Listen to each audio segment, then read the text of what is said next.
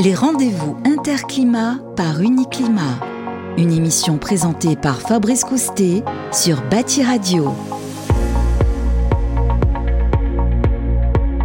Bonjour, bienvenue à tous, bienvenue pour euh, ce premier rendez-vous interclimat par Uniclimat, euh, une nouvelle mouture pour cette émission, pour cette édition euh, 2022 d'Interclimat qui va arriver dans quelques mois, du 3 au 6 octobre, ça sera à Porte de Versailles. Je suis ravi de présenter cette émission en compagnie de Hugues Engels. Bonjour Hugues. Bonjour Fabrice. Chargé de mission pour Interclimat, un petit mot justement sur euh, cette, euh, ce- ces nouveaux rendez-vous réactivés.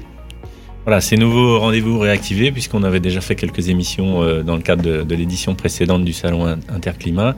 Euh, cette année, euh, en, en prévision du, du Salon Interclimat 2022, euh, retour à la porte de Versailles, euh, on a décidé de, faire des émissions en partenariat avec euh, nos partenaires de l'édition euh, 2019, du- du- justement du Salon. On avait fait tout un programme de, de conférences avec euh, différents partenaires et notamment donc le pôle habitat euh, de, de, la FFB qui est notre euh, notre partenaire du jour pour cette émission euh, avec une thématique autour de la, la RE 2020 qui vient d'entrer en vigueur.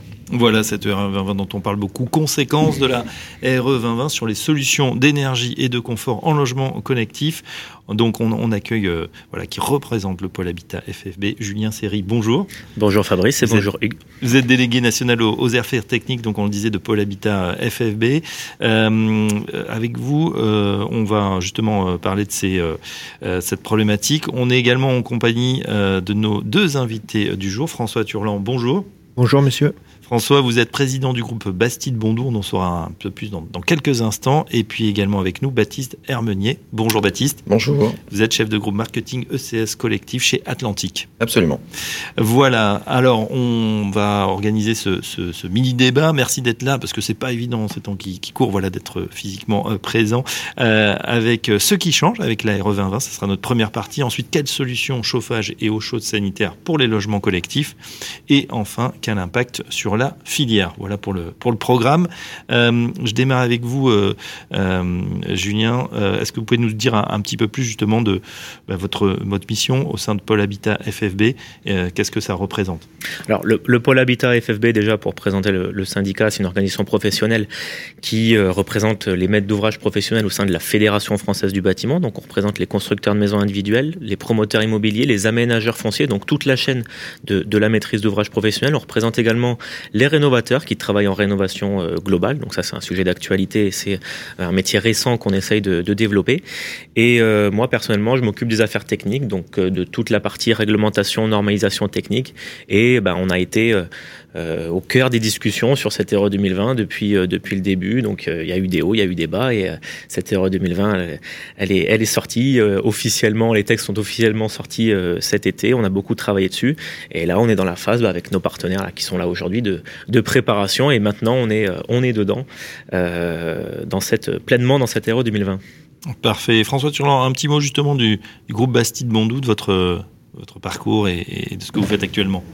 Alors effectivement, euh, Bastide Bondou, c'est un groupe de, de différentes structures euh, de bureaux d'études spécialisées dans la conception de bâtiments neufs, euh, essentiellement sur des bâtiments résidentiels, avec une histoire assez forte euh, en maisons individuelles, auprès des constructeurs de maisons individuelles et des réglementations thermiques, et puis euh, depuis quelques années sur euh, l'accompagnement euh, des promoteurs publics et privés euh, pour euh, la partie euh, promotion immobilière.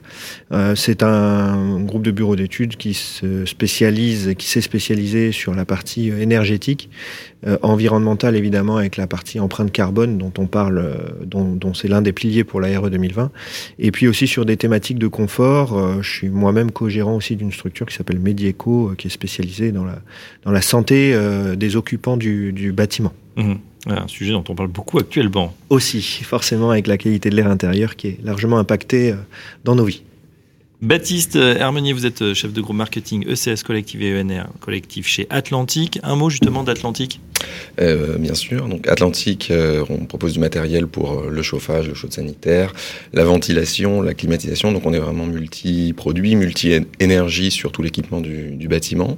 Euh, et de mon côté, au sein d'Atlantique, euh, je suis donc euh, responsable des chefs de produits pour tout ce qui touche à la boucle à eau chaude euh, en collectif, euh, que ce soit euh, pour euh, toutes les énergies, Mhm. enfin, et ENR et l'eau chaude sanitaire également. Très bien. Autant, euh, Hugues, de, voilà, de, de partenaires, d'exposants qu'on va retrouver sur, euh, sur le salon dans quelques mois? Oui, tout à fait. Atlantique sera, sera, est exposant de- du, du salon Interclimat. Et puis, on, on a notre partenariat également avec euh, Pôle Habitat, où on, on renouvellera certainement l'expérience de, de, de 2019 avec des conférences dédiées aux maîtres d'ouvrage sur le, sur le salon Interclimat. Et puis, bien sûr, Bâti Radio sera présent, hein, donc on voilà.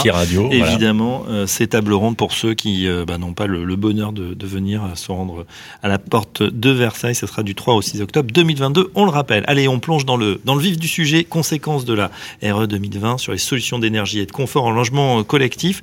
Euh, Julien Serry, justement, on, on- on parlait on a beaucoup parlé de, cette nouvelle norme, de cette entrée en vigueur au 1er janvier. Justement, qu'est-ce qui va changer? Alors, au, au- au 1er janvier, donc depuis le 1er janvier, finalement, Depuis, ça ouais, y est, est. euh, on, est, on est dedans.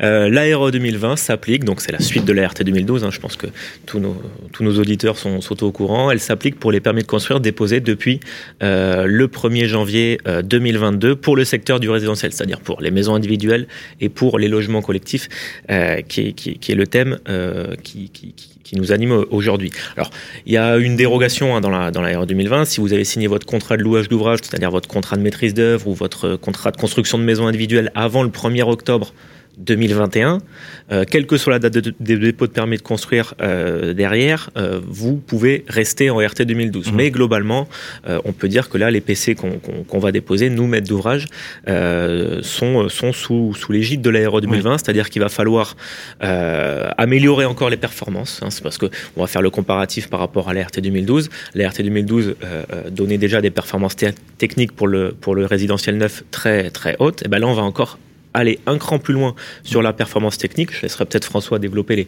les, différents indicateurs techniques rapidement. Euh, et en plus de ça, la nouveauté, c'est l'introduction du carbone, qui est quand même euh, l'indicateur ou la nouveauté phare, on va dire, de cette, de cette ère 2020. C'est-à-dire qu'on va calculer l'impact carbone de tous les bâtiments qu'on va construire. Tout ça dans le but bah, de fixer un seuil à ne pas dépasser. Il y a plusieurs seuils. euh, de fixer un seuil et de limiter l'impact carbone de, de, de, de nos bâtiments. Euh, tout ça dans le but, bien évidemment, de, de réduire le, le réchauffement climatique et l'empreinte environnementale du secteur de la construction. Mhm. Euh, le passage justement de RT, réglementation thermique, à réglementation énergétique, RE, euh, euh, pardon, Environnement. environnementale, mais c'est- alors c'est c'est encore plus large. hein. Non, c'est c'est justement c'est le sens de ma question, donc c'est important de, de bien le signaler. Euh, c'est vrai que c'est c'est encore plus large, ça demande encore plus de contraintes entre guillemets pour le meilleur évidemment euh, pour pour demain. Alors effectivement, Fabrice, euh, la RE, donc réglementation environnementale 2020, c'est une évolution euh, majeure euh, pour nos, bâtiments et notamment avec une, une prise en compte, et on en reparlera je pense, en conception importante, avec, Julien l'a dit, mais en fait il y a trois piliers fondamentaux. La sobriété énergétique qui est renforcée, avec une recherche notamment sur l'indicateur de conception qu'on appelle le BBIO, hein, besoin bioclimatique, qui traduit la performance notamment de l'enveloppe à travers les systèmes d'isolation, mais aussi euh, euh, la prise en compte d'une bonne orientation du projet, euh, euh, d'une bonne perméabilité à l'air du projet, etc. Et euh, euh, ce, ce va être euh, amélioré de l'ordre de 20 à 30% par rapport à la RT 2012.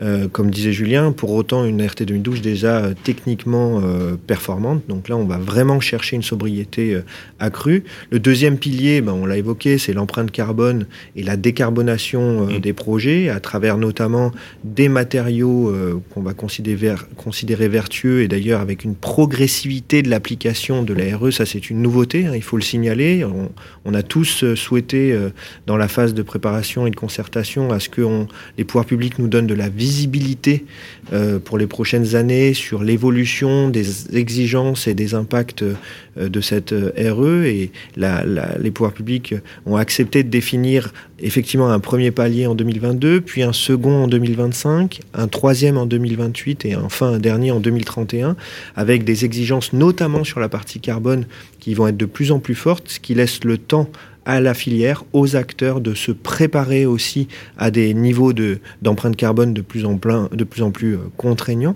Et puis aussi avec un deuxième impact, donc des matériaux de, plus en plus avec des empreintes carbone faibles, mais un deuxième impact aussi sur ce deuxième pilier qui est le retrait des énergies fossiles en tout cas avec une certaine progressivité, on pourra en reparler aussi, euh, mais euh, un gros impact sur les systèmes énergétiques, euh, que ce soit en maison individuelle dès 2022 et en logement collectif à partir de 2025. Et enfin, le troisième pilier, c'est l'amélioration du confort d'été. C'était un peu le parent pauvre dans les réglementations mmh. précédentes, et on avait besoin en conception de travailler sur des bâtiments avec une meilleure prise en compte du confort d'été. Et il y a un nouvel indicateur qui s'appelle le DH, les degrés heures. Là aussi, on pourra rentrer un peu plus dans le détail. Baptiste Hermenier, euh, pour aussi, euh, qu'est-ce que ça va changer du comment euh, l'entrée en vigueur de cette, RE 2020 Comme l'a dit François, ce qui est important, c'est qu'il y ait une vraie progressivité dans cette dans cette évolution. Donc, on va accompagner l'ensemble de la filière au travers des, des, équipements. Il y a des équipements qui existent déjà. Il y en a d'autres qui vont évoluer. Il y en a d'autres qui vont être qui vont être nouveaux. donc, on va voir arriver un certain nombre de nouveaux produits à partir de 2022. Et puis ensuite, on, on va suivre les différentes échéances avec des évolutions produits, plus de puissance, plus de performance euh, en fonction de, des besoins de cette décarbonation qui sera euh, effectivement progressive. Mmh. Euh, on a beaucoup parlé de progressivité, là, on a les échéances qu'on commence à connaître. Pourquoi? Parce qu'on parle aussi beaucoup d'un certain DPE, le diagnostic, de, diagnostic pardon, de, performance énergétique. Y a eu des, petits ratés au démarrage. Et on, a l'impression finalement que c'est long, mais ça va arriver très très vite. Quoi. 2022, 2025, 2028, en, temps de bâtiment, de conception, de, sortie, c'est très court. Qu'en pensez-vous? Ah bah, je, je, vous rejoins complètement et c'est pour ça que euh, j'insistais déjà sur la notion de conception, c'est-à-dire que pour un bâtiment collectif, 2025 euh, euh, en termes de conception, c'est demain matin. Mhm. Et même si on a déjà de la visibilité, alors il va y avoir des projets qui vont sortir entre 2022 et 2025. Une partie sont déjà étudiés et puis une, une, autre partie reste à étudier. Mais, mais nous, concepteurs, avec les équipes de conception, on doit déjà se poser les bonnes questions de savoir comment on va atteindre et avec quelles solutions les projets avec l'horizon 2025. Même question, Julien. C'est vrai que cette progressivité, elle, euh, elle est à la fois intéressante parce que ça nous donne une certaine visibilité. C'est de ça qu'on a besoin quand même dans le bâtiment, c'est de, savoir où on va. Et tout, tout chef d'entreprise a besoin de savoir et d'avoir un peu de visibilité euh, sur le long terme. Mais comme le disait François, c'est des échéances euh, assez courtes.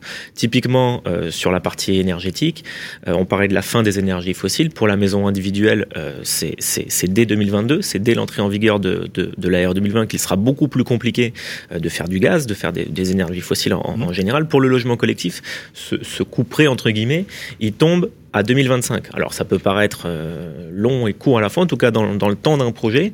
Finalement, il faut s'y préparer dès maintenant, et c'est d'ailleurs pour ça qu'on fait, ce, qu'on fait cette émission aujourd'hui et qu'on, qu'on, regarde un peu le panel de solutions euh, qu'on, qu'on, va avoir.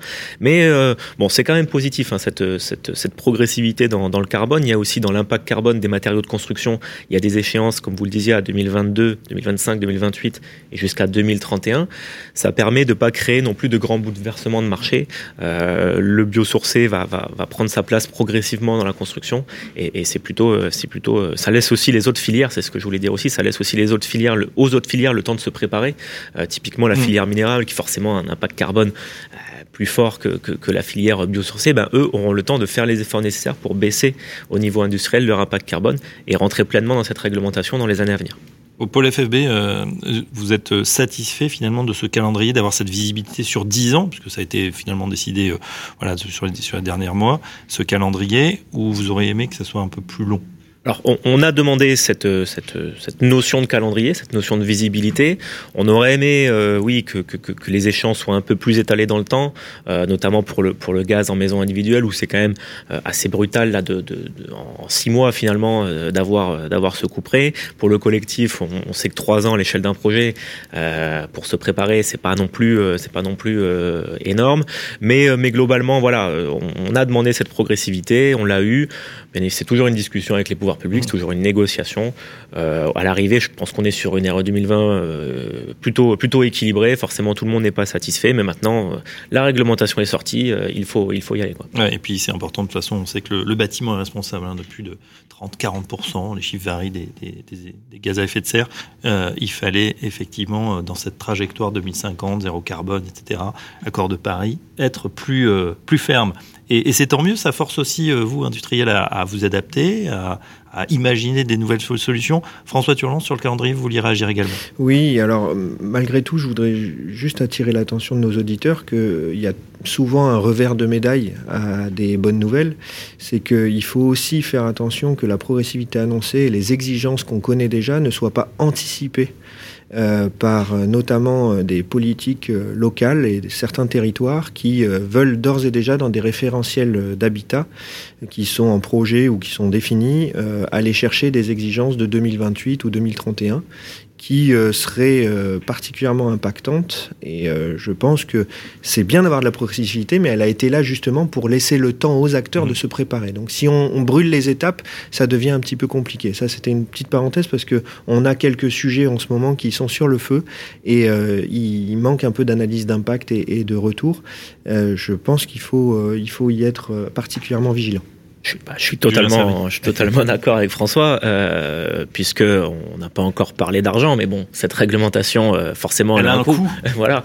Euh, bon, toute la, la, transition environnementale a un coût en général. Hein. Le, le, coût de cette, cette Euro 2020, nous on le chiffre euh, entre entre 5 et 10 hein, que ce soit sur la maison ou, sur le collectif, tout dépend de, de, de ce qu'on a en base déjà de, dans le descriptif, mais c'est déjà assez conséquent. On est dans un contexte en plus ultra inflationniste sur, sur le prix des matériaux, donc euh, c'est quand même un contexte très très très très particulier. Et on a effectivement, comme dit François, euh, localement euh, des impositions des collectivités, des communes, voilà, qui, qui, qui, qui surenchérissent encore, et ça peut être très risqué pour le pour le résidentiel neuf dans dans dans, les années à venir, parce qu'il y a quand même un besoin de logement, mm. un besoin de logement vert, certes, mais, mais un besoin de logement euh, en premier lieu. et on sait que ce résidentiel neuf est déjà euh, sous pression, hein, avec euh, des permis de construire qui ont du mal à être délivrés pour tout un tas de raisons.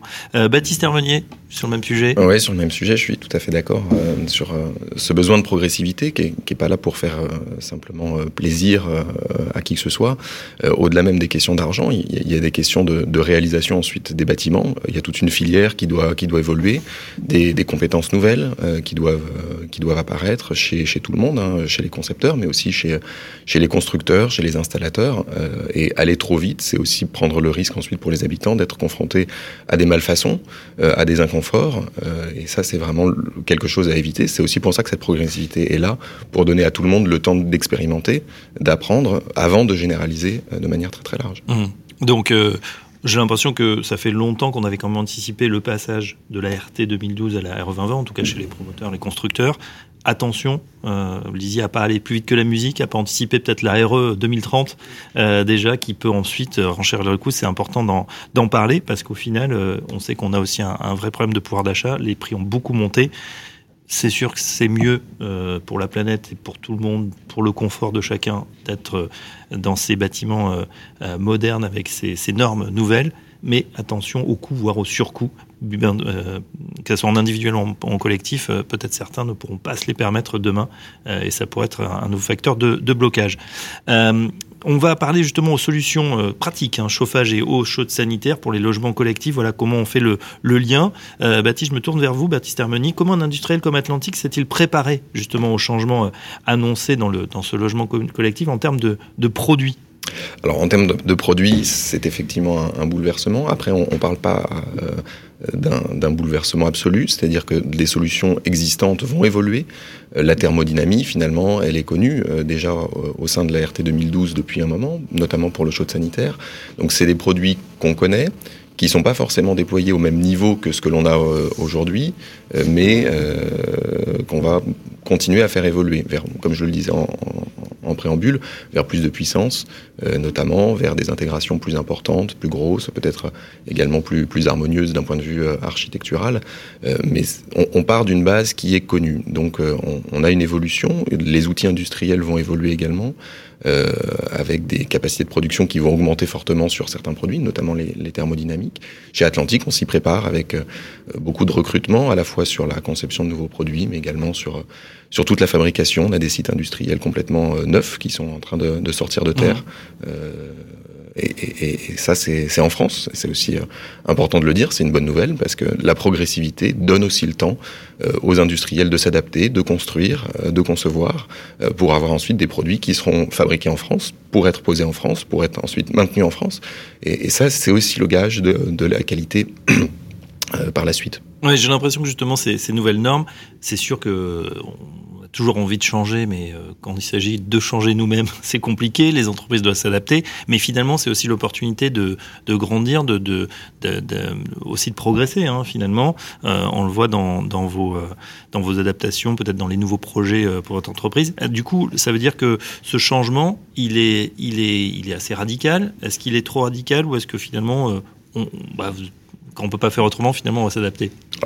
J'ai envie de vous dire qu'on ne peut pas faire autrement. Le climat, de toute façon, il change. Donc, on n'a pas le choix. Il faut, il faut décarboner. Euh, la progressivité est là pour nous aider à le faire sereinement et correctement.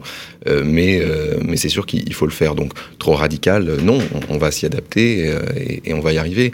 Sur les produits, on va, on va avoir des nouveaux produits qui vont sortir. On travaille beaucoup aussi sur une, logique de système hein, parce que les, produits, les produits interagissent les, uns avec les autres. On parle beaucoup de thermodynamie. Les pompes à chaleur, c'est un mode de fonctionnement qui est complètement différent de ce qui est euh, sur le gaz. C'est des machines dont la puissance varie avec la température, qui ont des besoins d'alimentation euh, en air, etc., qui ont des appoints. Euh, donc tout ça, ça doit se, concevoir. Et, ça se fera avec, avec l'ensemble de, la filière, de toute façon. Très bien. Alors, ce qui est nouveau, justement, vous l'avez dit, que thermodynamie, c'est connu. ce qui est nouveau, c'est peut-être le chauffage le chauffage, oui. Euh, là aussi, on, a une progressivité hein, qui va se mettre euh, qui va se mettre en place. On, pense euh, notamment à, l'hybridation, qui va permettre d'utiliser le meilleur à la fois du gaz, c'est-à-dire le fait qu'il est stable en température, dont la, puissance est, connue, l'exploitation est, très très bien connue, avec une thermodynamie qui va arriver en, en, plus pour apporter cette décarbonation, au moins sur toute la période 2022-2025. Ensuite, la thermodynamie va prendre de plus en plus euh, d'ampleur. Euh, donc oui, il y a des nouveaux produits. Euh, on s'attend à une hybridation qui, là aussi, finalement, la progressivité va se traduire techniquement au travers de l'hybridation. On va conserver du gaz dans un premier temps, associé à la thermodynamie, puis passer probablement à, la thermodynamie à 100%. François Turlot, est-ce qu'il y a d'autres solutions techniques envisagées où justement il y aura là aussi une progressivité dans les changements, dans les mutations ou d'autres produits qui sont en train d'apparaître sur lesquels on réfléchit déjà? Bah, déjà, je rejoins complètement Baptiste sur, euh, sur deux notions. Hein. Cette notion d'hybridation, il en a largement parlé. Il y a la notion de combinatoire ou de combinaison de systèmes. Hein. Euh, on parle de système double service, triple service euh, sur des besoins, sur, des, sur le chauffage, l'eau chaude sanitaire, le refroidissement, parce qu'il y a le combinatoire entre usages, mais il y a le combinatoire aussi sur les bénéfices pour les utilisateurs, à savoir sur les usages, mais aussi le confort. Donc il faut travailler sur l'ensemble de ces dimensions hein, et, il va y avoir des vraies évolutions euh, en logement collectif aussi sur la problématique de l'intégration du confort, euh, peut-être aussi en couplant des sujets euh, plus sur la partie ventilation ou et ou aération mmh. des logements. pour revenir à votre question et, y répondre plus précisément, au-delà des sujets thermodynamiques, il y a très clairement aussi une volonté politique, notamment dans les métropoles ou dans les grandes agglomérations, de développer les solutions de réseau de chaleur urbain euh, avec euh, des, solutions plutôt vertueuses hein, euh, en, amont, avec des énergies pardon plutôt vertueuses en amont. on va avoir ce type de solution. On a des solutions éventuellement de bouclage aussi pour traiter la partie la partie eau chaude sanitaire. voilà, et je pense que tous les industriels ont dans les cartons des solutions, ou même au-delà des cartons, ont des solutions qui vont être déclinées euh, du, monde du tertiaire vers le résidentiel avec des adaptations, euh, peuvent avoir aussi des références produits à l'international qui vont être tout à fait adaptables sur le marché français. Donc on est sur, euh, enfin je pense que là aussi où je rejoins Baptiste, c'est que cette notion de progressivité, elle permet aux industriels d'avoir de la visibilité. Ça demande toujours du temps hein, d'adapter un plan produit pour des industriels, mais là au moins ils ont des échéances claires et on va avoir une, une adaptation des systèmes. Alors, je voudrais quand même dire une chose, c'est que, bon, on a quand même parlé du gaz à plusieurs reprises en, en considérant qu'il était en train d'être écarté totalement euh, de la réglementation en 2022 pour la maison individuelle, en 2025 pour le logement collectif. Je voudrais juste y mettre euh, peut-être euh, une atténuation parce qu'à l'heure où on parle, il peut y avoir aussi des arbitrages politiques sur la valorisation du biogaz. Qui peuvent moduler un petit peu nos propos sur les solutions énergétiques et je pense qu'il ne faut pas l'omettre parce que c'est des discussions qui sont en cours. On a pu voir des arbitrages à l'Europe la semaine dernière sur la valorisation du gaz comme énergie de transition au même titre que le nucléaire. Donc on voit que politiquement il se passe des choses sur la filière gaz et, je pense qu'il faut quand même se dire que voilà il y a une réalité à aujourd'hui, c'est ce qu'on a dit jusqu'à présent et peut-être que d'ici quelques mois, il peut y avoir quelques évolutions sur le sujet. Bien sûr, il y aura des évolutions, des arbitrages, et puis bon, euh, on imagine aussi les, eh ben, les professionnels du, gaz qui s'organisent, qui doivent réagir parce que voilà, couper comme ça en très peu de temps, ça peut, ça peut poser un certain nombre de problèmes. Julien Seri. Bah, nous, en tant que promoteurs, plus on a un panel de solutions large, on va dire, plus, mm. plus on est euh, content, on va dire. Parce que plus on, ça nous permet d'optimiser, que ce soit techniquement et financièrement, euh, ce qu'on peut faire pour, euh, pour, pour nos clients. C'est pour ça qu'il faut, comme mes confrères, je tiens aussi peut-être à, à, démystifier ce, ce, palier 2025 et, et, ce fin du gaz en 2025, peut-être qui est parfois un un peu, un peu caricatural, même si aujourd'hui on est sur un marché, nous dans nos statistiques, on est sur un marché qui a 80% presque euh, au gaz, euh, même gaz double service, ça veut dire gaz pour le chauffage et le shot sanitaire en collectif. Hein. Donc c'est quand même pas un virage euh, anodin, on va pas, on va pas se mentir, mais comme mes, deux collègues l'ont rappelé, il y a des solutions qui existent et, donc il faut, il faut un petit peu démystifier tout ça et, c'est là où je rejoins le, propos de, François au tout début en tout début d'émission qui disait que ça, il y a aussi un changement dans les process, c'est-à-dire qu'il va falloir travailler beaucoup plus en amont aussi, euh, à l'anticipation, beaucoup plus dans la conception. Euh, la, première partie, et, c'est un indicateur très important dont a parlé François, c'est le BBO qui, qui, est calé de manière très très performante, c'est-à-dire l'enveloppe, l'orientation, euh, la qualité, la qualité de l'isolation. Ça, ça, va être vraiment le premier point pour 2022. Et puis ensuite, on va mettre le bon système qu'il faut pour avoir bah, une consommation énergétique faible et surtout du confort, du confort dans le logement. Donc c'est c'est tout ça qu'il faut euh, qu'il faut mettre en musique. La progressivité euh, nous y aide. Les industriels ont des solutions. Les, les bureaux d'études sont là pour euh, pour pour pour aussi nous nous, mhm. appuyer là-dessus. Et, et, voilà, on, on, y arrivera. Il y a pas de il y a pas de souci. Une question justement pour le bureau d'études, François Turland on, peut imaginer aussi qu'il y aura une, conséquence en termes de conception euh, des bâtiments euh, et des systèmes. Comment ça, va s'organiser? Quelles sont les nouvelles solutions envisagées?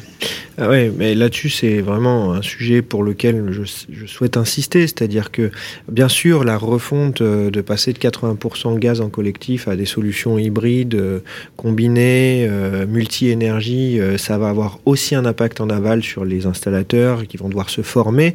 Mais entre maintenant où on on doit réfléchir, commencer à réfléchir à, des à, la conception de ces projets et le moment où ces projets vont être réellement réalisés, sur lesquels les artisans vont travailler, il va se passer du temps. Donc on peut se dire que finalement, ils vont pouvoir se former pendant ce temps-là, mmh. notamment au système thermodynamique. Néanmoins, ça a un impact. Pour autant, la conception, c'est dès maintenant.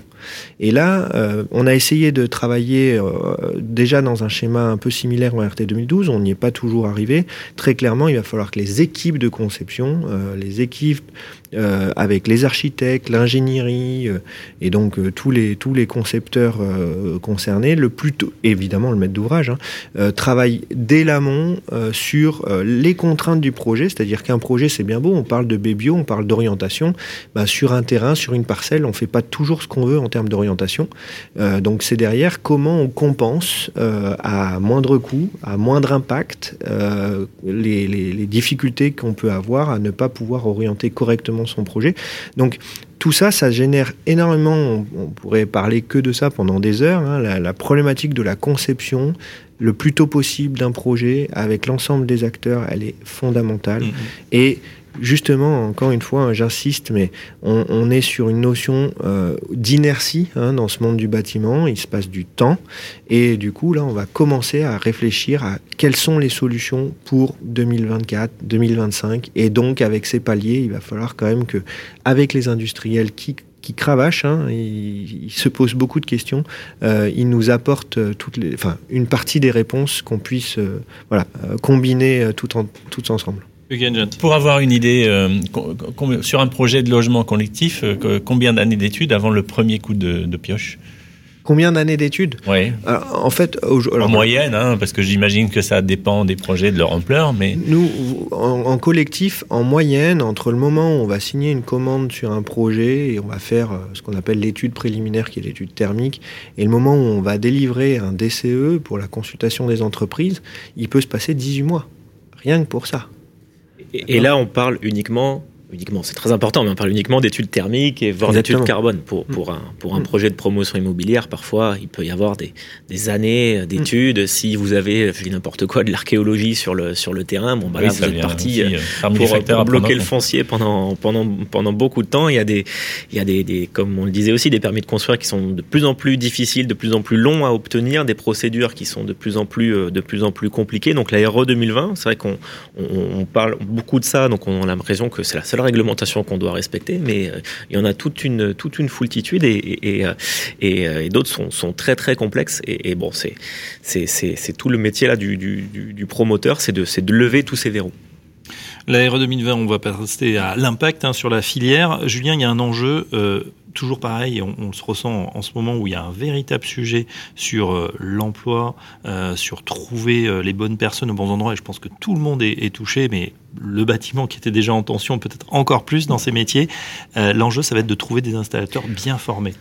Bah, Baptiste le, disait un petit peu, on, va être sur des changements de technologie, alors bouleversement, pas bouleversement, mais au moins des, changements ou des, nouvelles technologies qui vont prendre des parts de marché beaucoup plus importantes qu'elles ne l'ont actuellement euh, sur le logement collectif. Donc forcément, euh, euh, nous, promoteurs, on n'est rien sans, notre, sans nos entreprises et sans, notre outil de production.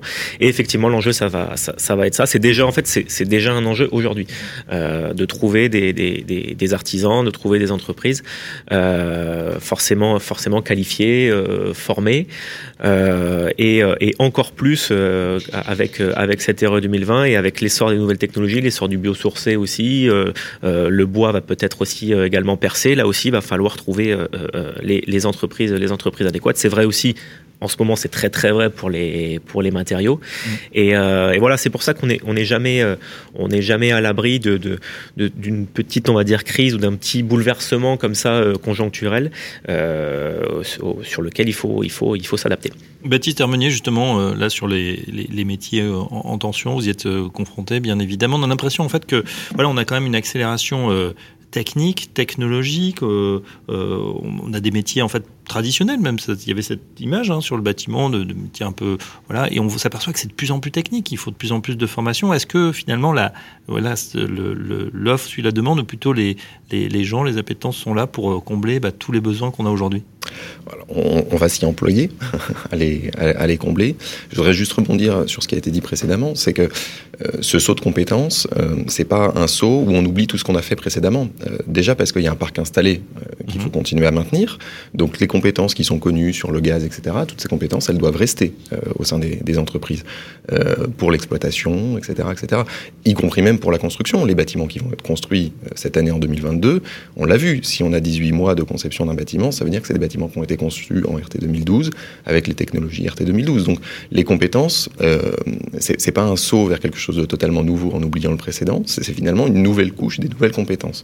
Donc c'est en ça que c'est effectivement compliqué euh, parce que c'est des personnes qui aujourd'hui travaillent et qui sont très bien occupées, comme vous l'avez dit, euh, qu'on doit euh, former. et pour les former, il faut prendre du temps. donc on, a de ce point de vue-là. Alors qu'elles sont déjà débordées. Alors qu'elles sont déjà débordées, c'est exact.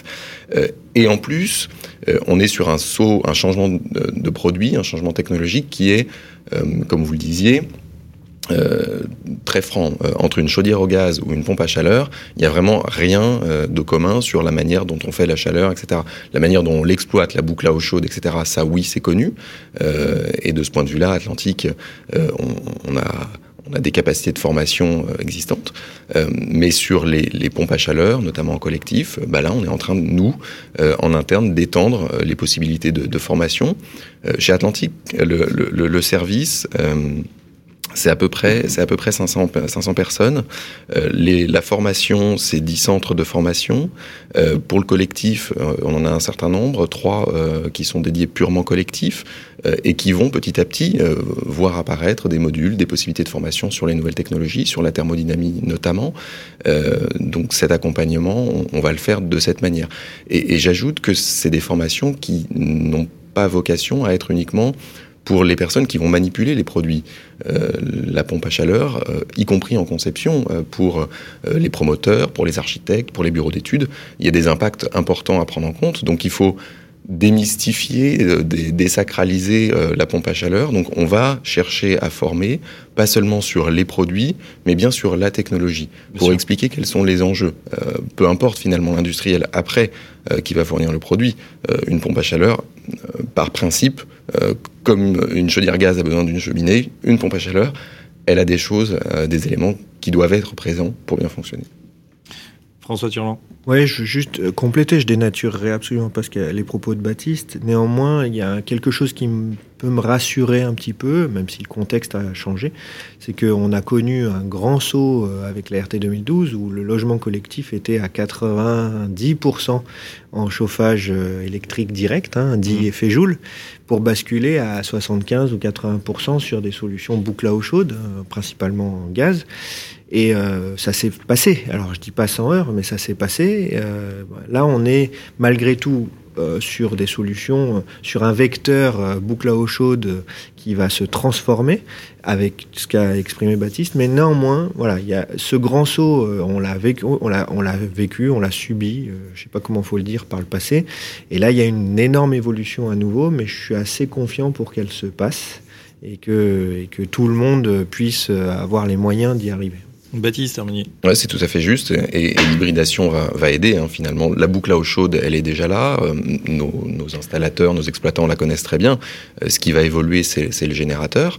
Euh, avec l'hybridation, il va y avoir un des générateurs qu'ils connaissent très bien.